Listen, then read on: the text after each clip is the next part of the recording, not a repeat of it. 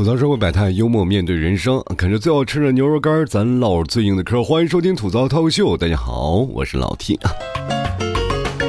为什么卡着这个点儿更新节目呢？就是因为。趁着这个时候呢，跟各位朋友说声中秋快乐啊！反正中秋节啊，我也不知道各位朋友现在对这个中秋节有什么感触了。因为你会发现啊，现在节日是蛮混乱的，就尤其是现在的小学生、还有中学生、高中生、大学生，乃至于我步入社会的我们，还有像我们父辈母辈的这些人，所有的人的节日都是过得非常混乱的。你比如说像小学生，他们在过什么过愚人节，对吧？然后中学生过情人节，大学生过光棍节啊，非常吹呃的那个。呃，非常的追捧啊！你包括我们现在剩下的现在这些白领们啊，小资们，他们过他们什么节？儿童节去了是吧？就唯独中秋节啊，是爸爸妈妈特别喜欢的一个节日，就希望孩子们回来一起过中秋。但是呢，中秋的假期呢，往往就是很多人赶不回去嘛，啊，以至于很多中秋节不能团圆啊。所以说，你们不管过什么节，一定要记得啊，在中秋节尽量如果有时间放假回家，就是尽量回家团圆啊。我记得我那时候啊，小的时候过中秋的时候，我们是不放假的啊，就正常上课的。然后呢，后面两节课啊，后面两节课可能是不上。然后让你回来，然后那个去过中秋啊，其实也就是等于没了晚自习的时间。那么过中秋呢，大家也没什么意见啊。其实因为过中秋提前我们都做好了月饼，那月饼这其实这个事儿挺有意思。一过中秋，你必须要提到月饼。就为什么大家现在提到五仁月饼，对他就是哎呀，就恨的都不得啊，就是有的时候恨的又牙痒痒。我跟大家讲，我小时候过这中秋吃的就只有那玩意儿，那那个。哎呦，月饼！我跟大家讲啊，就是你们不知道啊，就是有没有吃过那种像我们那种烤的月饼啊，跟现在的所谓的成型的月饼不太一样，因为我们的饼皮是现烤出来的，而且是用那什么油啊抹上去，然后中间夹着五仁五仁这当中呢有一个丝儿特别难吃，我也不知道是什么东西，反正吃完了我就浑身打哆嗦，你知道吗？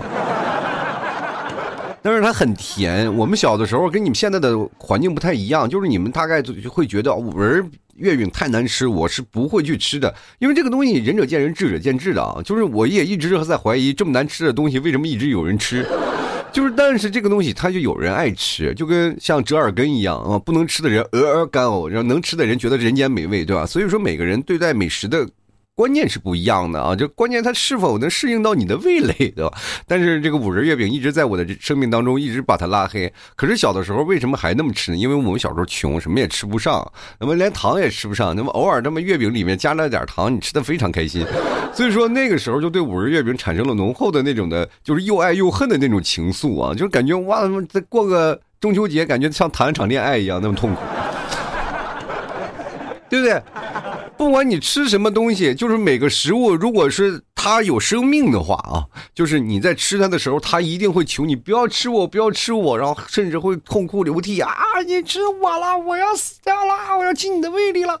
但是如果五仁月饼是你把它吃完了，你会哭啊？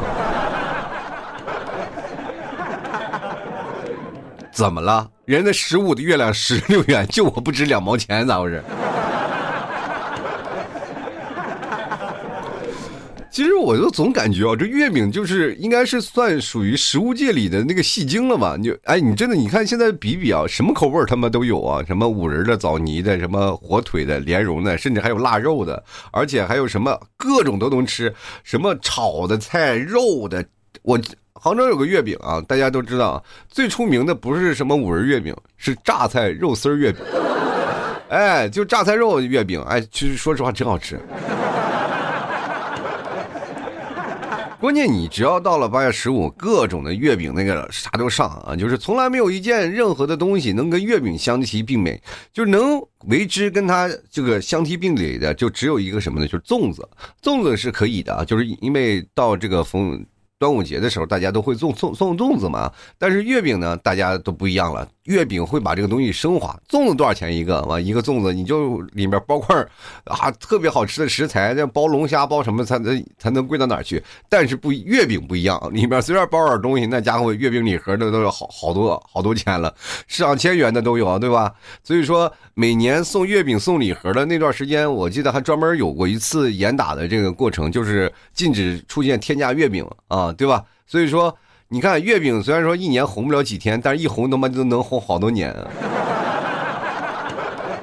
只要你到了中秋节，你就这个话题月饼的话题，你就是躲也躲不开，天南地北的，是吧？你比如说南方和北方怒争甜咸，我就觉得那个月饼就是甜的啊。北方，哎，这挺奇怪啊，就是话说北方口重，但是每次吃的东西都是甜口。南方虽然说是清淡，但是吃什么东西好像好像都是咸的啊。这可能都是一种中和的东西啊，所以说你就比如说豆腐脑都打了这么多年，现在跟那个你跟一个月饼较什么劲儿？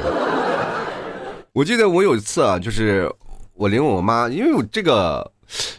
杭州这边啊，就是有个月饼啊，它是一直都在做，一年四季现做的月饼啊，就榨菜肉的月饼，大家都知道什么牌子，但我不说了啊。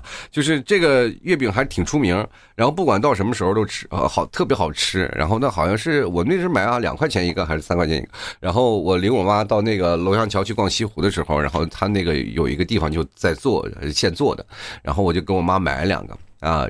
我妈说什么？我说月饼啊，这儿月饼特别出名。我妈说不时不赏的，你说吃什么月饼？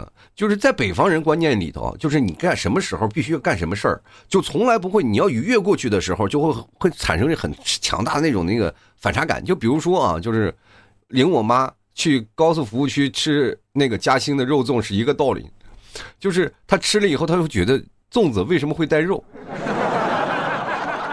它里面为什么不是包着枣？为什么不是甜的？然后他就会很很崩溃啊！然后呢，结果吃完了会发现确实挺好吃，真香啊！虽然说嘴里骂骂咧咧，但是这一口不剩的全给吃完了。这个月饼也是一样的啊，就在那里吃啊，吃着月饼呢，还在那里骂，这不知不长吃什么月饼？吃完一口，哎，还是挺好吃的。然后吃完了以后还给了一句非常中肯的评价啊，然后就怀疑说是你这个是月饼还是包子？我说你当包子吃得了啊，因为口感特别像，而且那个东西夹杂肉馅的。那按你说这月饼本来就是甜的嘛。但是各位朋友，最近几年你们吃月饼，我不知道你们会是什么样的一个感触啊。那么我吃月饼，说实话，那是到现在为止我就没有感觉到有几个月饼特别好吃的，就要不然非常甜，非常甜啊。我记得前两天有一个热搜，就是问广东人是真的这么吃月饼的吗？我说怎么吃月饼的？就是拿一个月饼拿刀叉在那吃。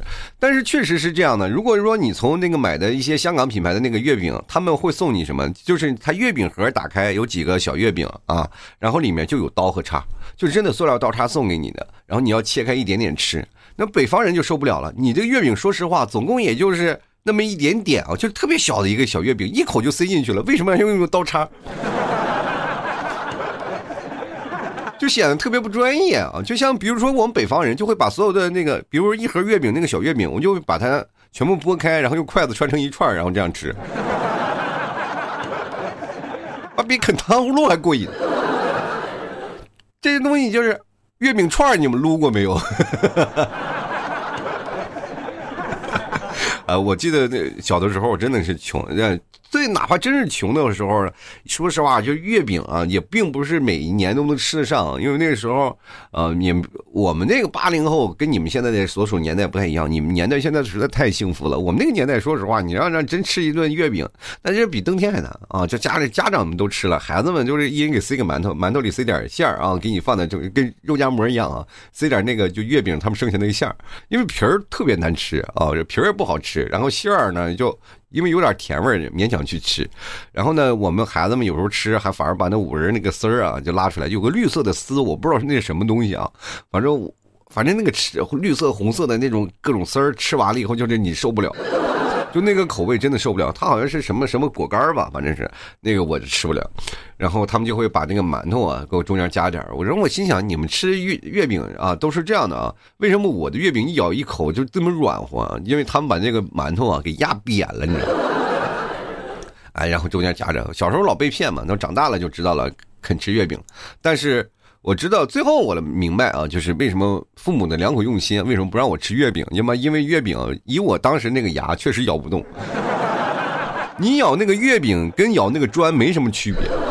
你知道过去老人们比较节省啊，就是节省到什么程度？就是这个东西我要放到什么程程度？因为北方比较干燥，你就放了太长时间，它也依然不会坏，知道吗？但是它会挥发水分，它会很干。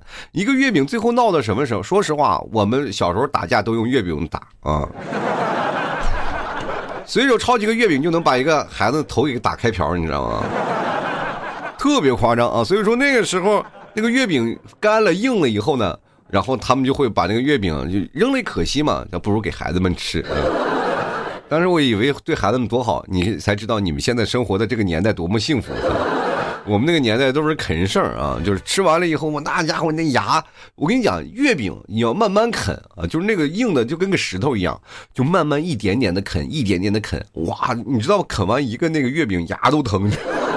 你有没有体验过？就是如果各位朋友现在那个月饼可能没有像过去那种做法了，我不知道现在我好像也试尝试过，我就是说把月饼放在外面试一试。你们放在外面放个几天，你会发现月饼干的呀，就是真跟满，就跟那个硬的，它非常硬，然后里边馅儿也硬，然后这样啃起来那个感觉特别有意思。我记得我们上学的时候啊，就是过了八月十五了嘛，上课的时候大家早餐嘛，一人抱个月饼，从开始上早自习一直啃到。中午吃饭的时候，那个月饼还剩一半，非常磨牙啊！我们小时候，像我们这个年代的人，牙长得都比较齐，跟那月饼有息息相关的那个关系啊。所以说，各位朋友，没事干磨磨牙。如果说现在各位朋友们啊，就是当然人不会，现在这年轻人都娇贵着呢，也不可能再啃这个月饼了啊。你你可以把这个月饼风干了以后，是吧？放干了，跟我们家牛肉干一样，很硬啊，又香。你啃完了越啃越香，是吧？真的，有些时候我甚至是贱不嗖嗖的我把月饼真专门放干自己啃两下，但是我高估了我的牙啊！你现在当然了，你人吃不了，你可以给狗让狗磨牙嘛，是吧？省得咬你那个大皮鞋。所以说，我们在这个时候呢，总是能想到这小时候的月饼啊，觉得特别好。但是可是呢，现在各位朋友对月饼也是，呃。怎么有有爱有恨嘛？就是说，说实话，你说中秋节吃月饼啊，吃什么呢？啊，你到到了月饼呢，我还用吃吗？那么单位领导给画的大饼，我还没吃完呢。但是呢，各位啊，咱们不能排除一点，就是中秋节啊，不管你是在。家里啊，还是在外地啊？一个人哪怕过中秋，也要让自己过得幸福圆满啊！就哪怕你自己买买点月饼啊，然后喝杯茶呀，喝杯咖啡啊，赏赏月，都是一这个不错的那个感觉。尤其是，呃，咖啡配月饼啊，又甜，然后配上苦的，反而是中和了它的味道，会挺有意思，就是中西结合嘛啊。当然了，看月赏月啊，咱们是必不可少的。我不知道各位朋友对月亮有什么感觉啊？就是我记得印象最深的有一次，我们就是过中秋节，然后那次在我奶奶家过的，然后家里一堆人啊，坐着那里说啊，吃完饭了，然后到院子里啊，我们那个时候都住平房，平房都有院子，把桌子放在院子里，然后摆上茶水，然后。每个地方不一样，我们那个地方如果要是你要赏月的话，要摆供果的啊，就是你要摆上什么各种的啊水果呀，什么各种种都香蕉，反正都要摆个盘放供果，然后点香或点蜡烛，然后放在那里去拜月啊，就是拜那个嫦娥去的。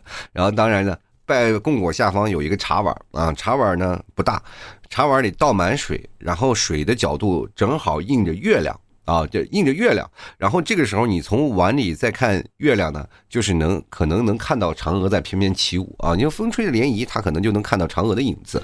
这是我三叔啊说的那个事儿，神神叨叨的那人。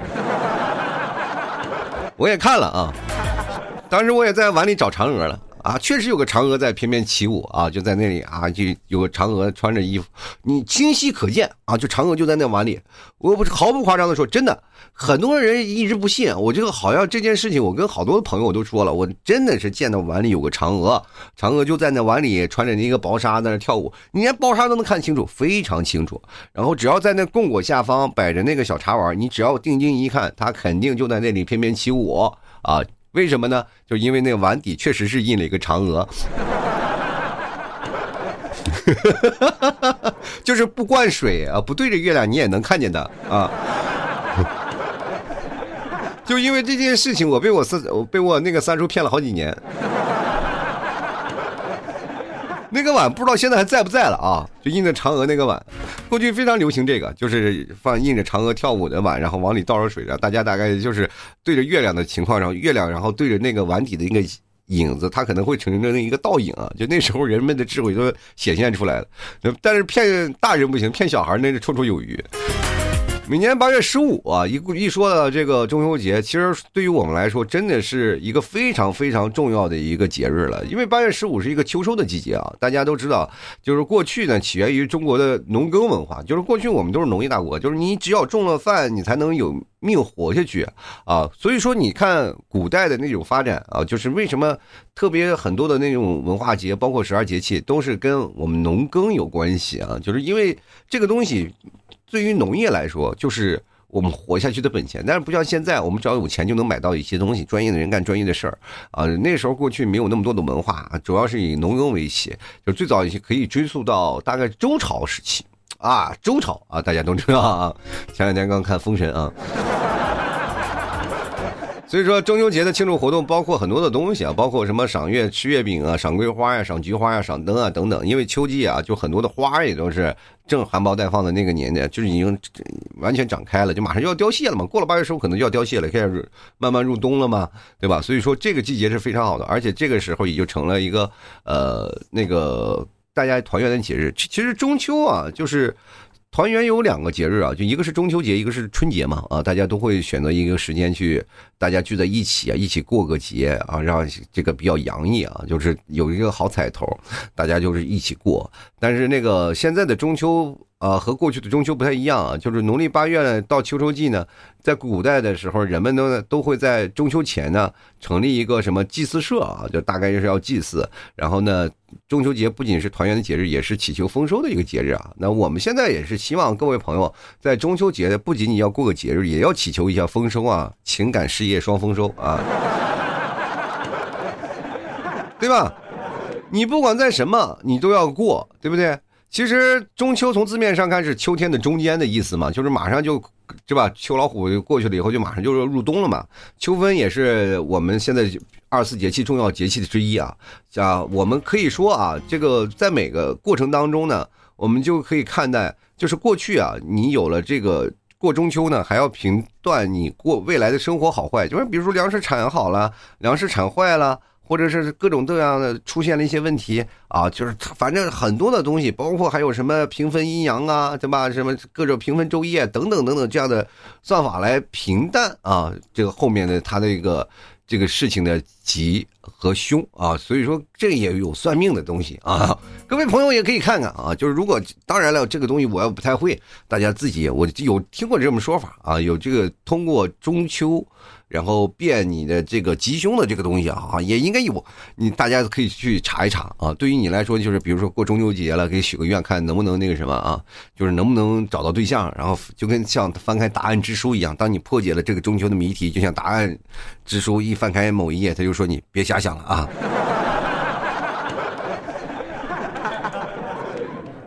其实我们中秋节有很多的习俗啊，但是现在能流传下来的习俗，各位就是目光所见的，好像都少了很多。我不知道各位朋友有什么想法，就是说你中秋节会干什么？大家都会想啊，吃月饼。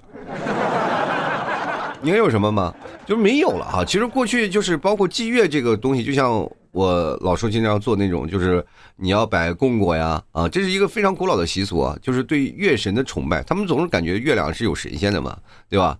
什么到后来就是月亮有什么嫦娥了嘛？就我一开始以为月亮一直有嫦娥，啊，我还在那儿跪着的那个地方非常虔诚的在那儿拜啊，什么咋磕头啊干什么，一直在那儿拜嫦娥啊。后来仔细一想啊，这个长大了知道了嘛，月亮上不仅仅是么有嫦娥，还有个吴刚啊。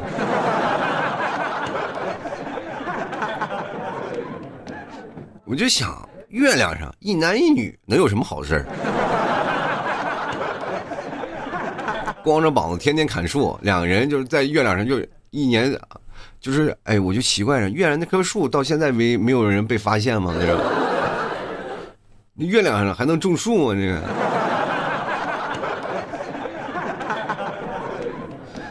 然后呢，其实月亮有很多的那个寓意嘛，就是各位朋友可以看到，就是月亮一一圆了，你就代表团圆圆满的意思。那当然，月亮呢一圆起来非常好看，明月。当空照是吧？咔咔的花儿对我笑，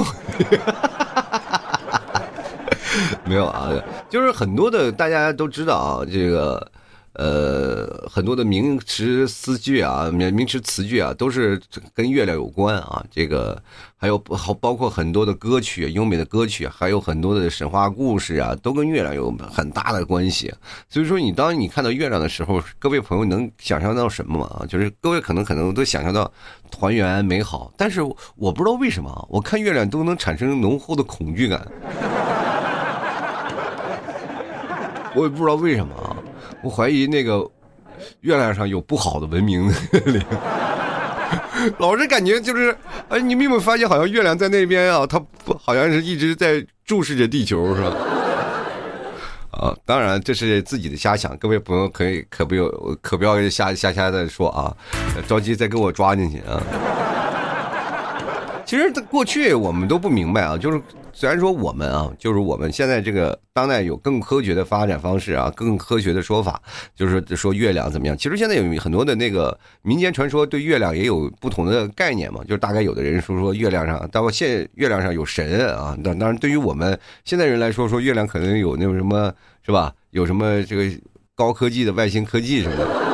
反正就是好有好多的猜测对月亮，但是对于我们八月十五来说一点都不影响，因为这个只有我们国家的人才会过这个节日啊，从老祖宗那辈传过来的。其实我们过的更多是一种传承啊，一种是。承响启后的一个薪火传承的一个过程，我们要接受了老祖宗的一些传统仪式，才能证明我们不忘本啊，才能证明我们曾经的那么辉煌的一个历史文化。那正是因为有这么多节日才可以。你看西方那些节日啊，赶赶这个那那感恩啊，那那万圣啊，哪有我们的节日有更有表达意义啊？我每个季那节日包括习俗也有很多，他们那个要不然吃火鸡，要不然干啥？你看我们。不仅仅祭月，我们还要燃灯啊！燃灯，各位朋友可能有啊，就是过去有点那个灯笼啊，过去是要点灯笼的。然后呢，或者是就是把那个很多的灯啊，就是灯船啊，就是放灯船，灯放个小蜡烛啊，在水里放生的。其实燃灯有很多种，有呢也要就是把打灯笼的啊，也有是放灯船的，而且有那个放孔明灯的，在天上放孔明灯的，就很多种。然后中秋做灯笼。也是一个哎非常好的事情，所以说在很多的时候，中秋节有那个灯节啊，就是很很多的那个什么花灯啊、彩灯啊、灯笼节好多啊。我不知道你们有没有做过啊，就是小时候做的灯笼，我们小时候做过扎个灯笼啊。我记得小时候扎灯笼还出过一些很有意思的事儿。然后扎灯笼是要用那个彩纸嘛，你要用彩纸去扎。啊，红红火火的才感觉到那个灯笼非常有意义，然后中间再放上蜡烛，保持那个蜡烛不倒，用铁丝给它吊住啊，然后把那蜡烛拴在中间，然后保持那个蜡烛不倒，否则倒了你们这个蜡烛不就被烧了吗？啊，我们上学的时候，大家大概很多老师啊都给你提过一些，就是马上中秋节了，大家做个手工课吧，你去做个灯笼啊，然后我们就就回家做灯笼了，然后一上课呢。哇，老师们都给吓一跳，因为我们那个时候确实彩纸是要花钱的，你不要现在彩纸那么多啊。我们过去要彩纸，一定要到那个文具店去买彩纸，你知道吗？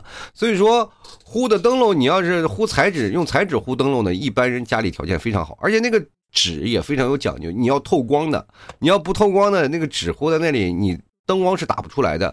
所以说，我们那时候就回家这个做那个灯笼嘛。灯笼的时候呢，基本都是什么呢？就是你自己。去糊那个灯皮，也就是糊那个纸，把那个纸糊在那个灯笼上面，然后那个灯子灯笼的架，过去老一辈人都会啊，像爷爷奶奶那一辈啊，爷爷或者你你爸如果忙的话，你可能你爷爷、姥爷都都会扎灯笼，拿铁丝嘎嘎一会儿就给你揪出一个灯笼架。过去那叫老一辈的手艺，那都是传下来的，一会儿那铁丝就给你。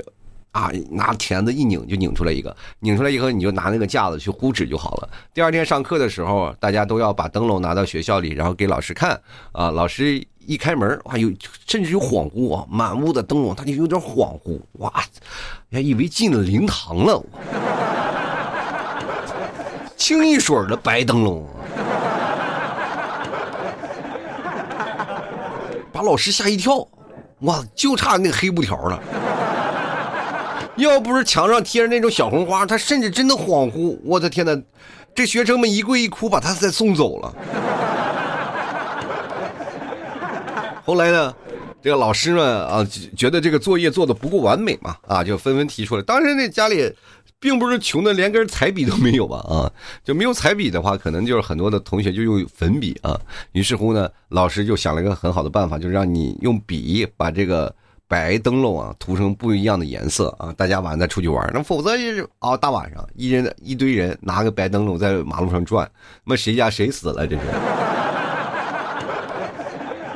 好好的八月十五过成了什么？过成鬼节了。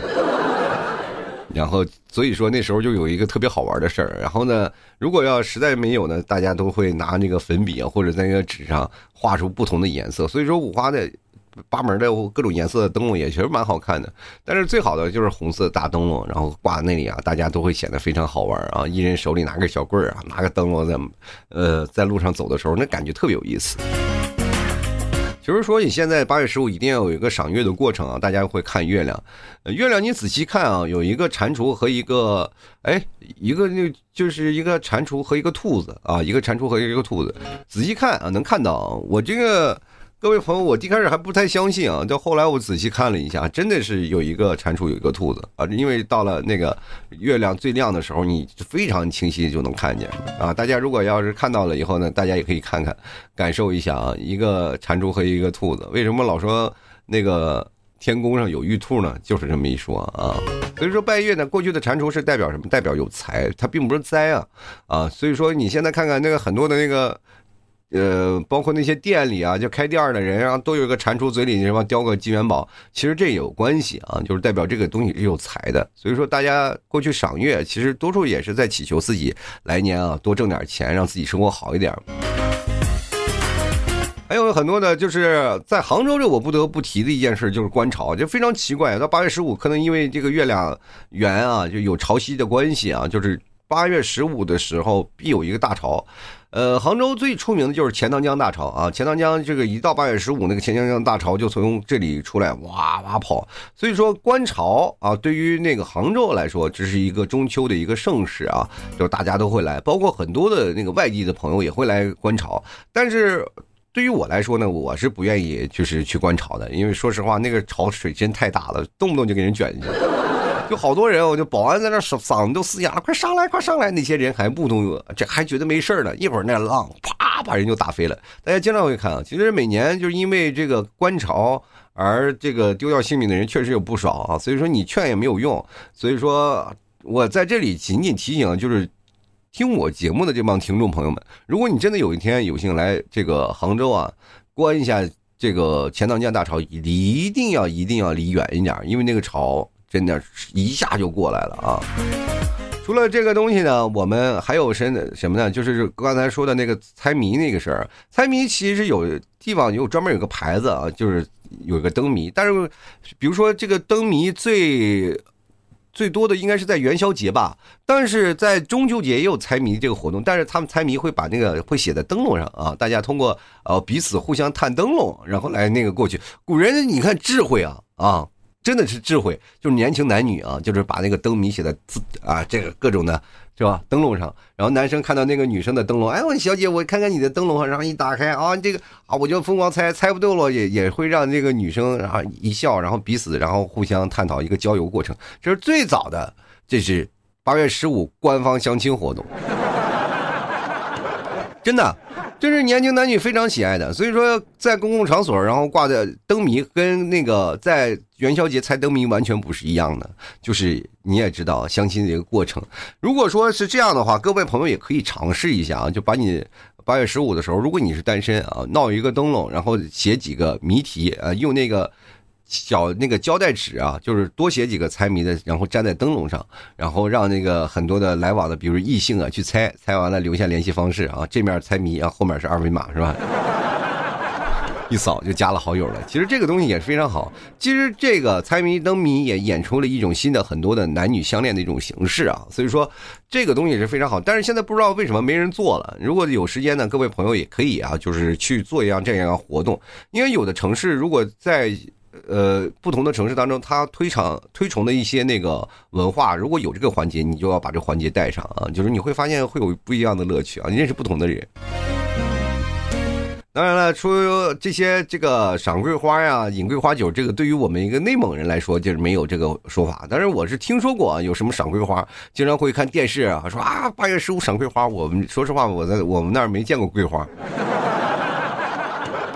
什么桂花酒，我们那儿只有二锅头啊，喝的他妈五十六度，喝的你们，哎呀，东南西北都找不到。其实中秋节你各个地方都能好玩啊，好玩的也是有一个地方，嗯。就比如说有些传统习俗，还有舞火龙的啊，还踩高跷的，啊游街的啊，这特别多。然后呢，还有这个拜祖先的，哎呀，这活动太多了。中秋的每个地方的这个活动呢都不一样。然后包括还有一些这个宴俗啊，就是很多的地方，比如说呃南方，就是在南方这一带，就是呃到八月十五喜欢是什么？叫吃螃蟹啊，八月十五要吃螃蟹。然后呢给。蘸着醋啊，或者干什么，反正这听着曲儿啊，反正过去有这个说法啊。北方呢，呃，绝大多数呢是干什么呢？就是什么呃，古代人有叫这个月饼叫团圆饼啊，就是大家每人吃那个。过去那个团圆饼很大啊，就跟跟说说实话，那一个月饼做了那个，相当于这一煎饼果子那种大小啊。跟个大煎饼似的啊，一一人分一块，分开吃啊，分开吃，然后就说明一个团圆嘛，大家一直吃啊，一个东西超级大。那么现在大家都是人手一个啊，就吃起来就是每个小团圆饼啊，就是小月饼都不一样了。所以说每个地方呢，就象征性的活动也是不一样的。反正不管怎么说呢，人生当中也有很多的意义啊。就中秋节给我们的意义向来就是包括会有中秋啊，会有收获呀、丰收的季节。但是如果说啊。你在中秋节仍然形单影只，回到家里跟大家团圆过节，对于家庭来说，你就属于颗粒无收。如果你结婚了还没有生二胎，也是颗粒无收的状态。哎，这父母就会唠叨，今年收成不是很好啊。只有你真的，比如说今年一直单身，然后今年中秋节你带了个女朋友或者带了个男朋友回去，哎，家里就会觉得大丰收啊！我的天，这个。中秋绝对不也还一样？你说包括什么中秋的思念，什么举头望明月，低头思故乡，很多的在外的游子独处的他乡人，是吧？就是每天白天奔波劳碌，就是特别希望，就是有一天回到家里，然后。啊，这个能够吃妈妈做的家常菜啊，能够真的在家乡能够有个感觉啊，然后在离乡的时候又能看见，哎呀，少小离家老大回啊，是吧？这个各种感觉，等到你真的时候啊，到了回到家里以后，你还是形单影只的一个人，你看家里根本给你翻脸啊。当然了，这个东西只是其次的，更重要的是一家人团团圆圆，一个都不能少啊。真的，天上的月亮就是能联联想到人间的团圆嘛。所以说，现在的月饼跟嗯那个月亮是一样的，对不对？大家都能知道。然后中国人特有的就是人间总是有很多的，就是这个聚少离多啊。所以说，呃，大家都是是吧？天涯共此时，然后都是天各一边。只有在中秋佳节的时候，大家难免的会有思乡的惆怅啊，难免就希望大家能够追求团圆。其实现在过去的呃。团圆其实很简单，大家几乎都是在家里嘛。但是现在不一样，现在追求团圆其实慢慢成为了一种什么现实的需要了。我们更希望一种啊，这个大家能真的能聚在一起啊，能团团圆圆的过一个中秋节。当然也是人们的一个心理需求了啊，就是因为在外面孤独太久了，也特别希望能够看一下远在。呃，家乡的父母啊，或者父母也会跑过来看看远在异乡的儿女，这其实就是家里满足一个团圆的需求。